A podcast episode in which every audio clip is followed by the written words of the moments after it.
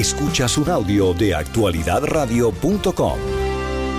Tengo un colaborador nuestro que justamente estaba allí en el canal de televisión cuando ocurrió esto y mm, fue testigo del momento terrorífico vivido por todos ellos.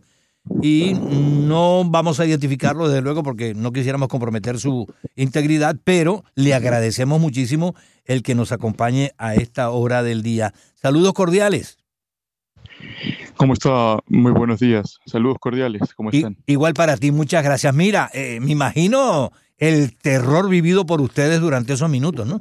Lo imaginas muy bien. Realmente fue un escenario espeluznante, escalofriante. ¿Cómo, ¿Cómo fue que pasó todo? Cuéntanos desde el momento en que ocurrió todo. ¿Ustedes estaban en el aire con alguna programación, algo así por el estilo, y de repente se aparecieron? Pasadas las 2 de la tarde, pasadas las 2 de la tarde ingresaron al menos 13 sujetos fuertemente armados, sometieron al guardia, entraron por la puerta principal y cuando digo la puerta principal me refiero al sitio, a la parte del canal por donde entran el presidente de la República, el vicepresidente de la República, invitados especiales, artistas, cantantes y muchas personalidades eh, a nivel nacional.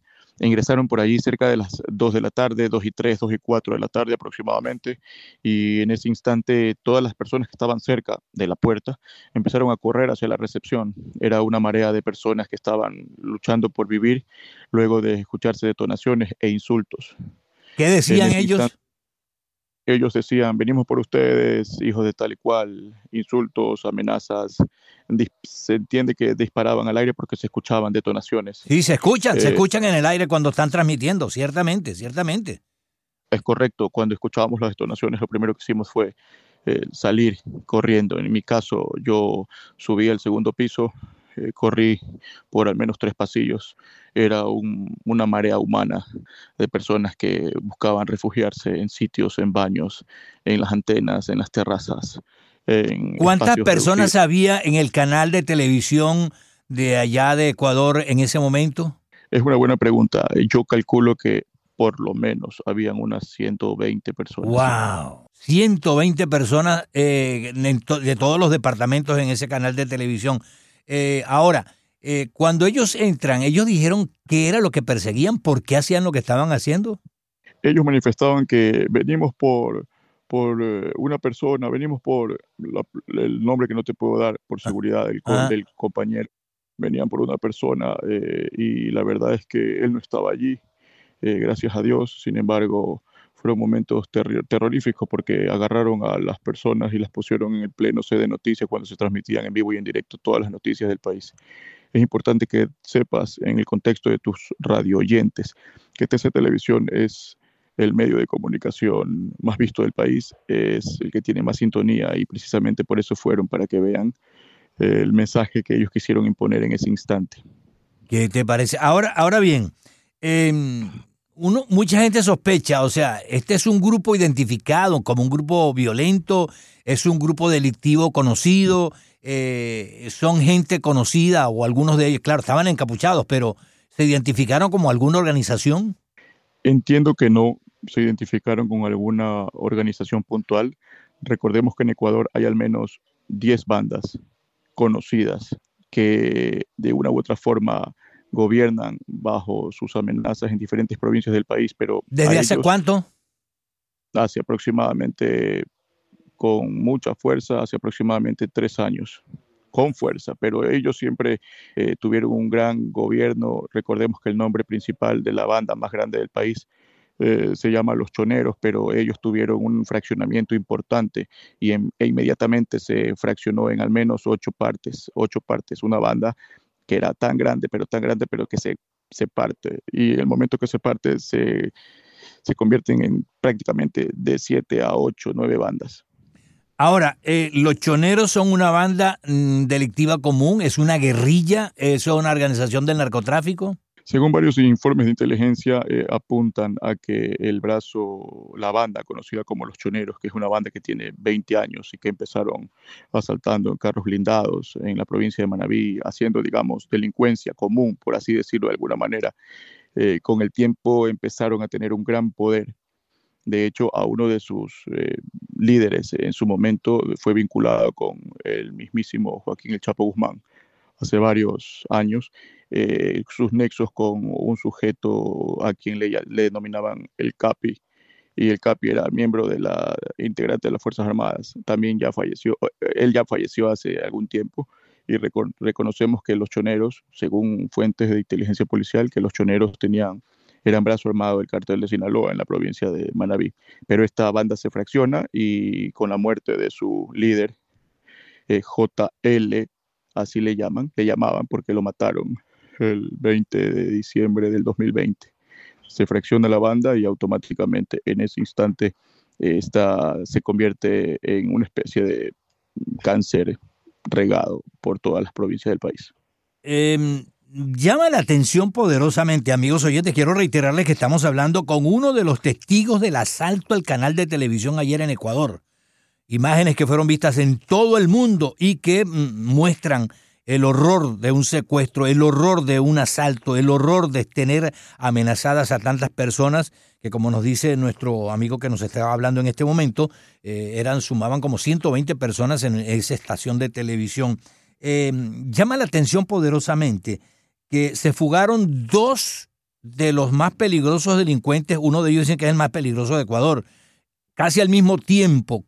Eh, se ha logrado determinar cómo es que escapan, tienen que haber tenido complicidad interna o, es que los, los, delincuentes también controlan las cárceles.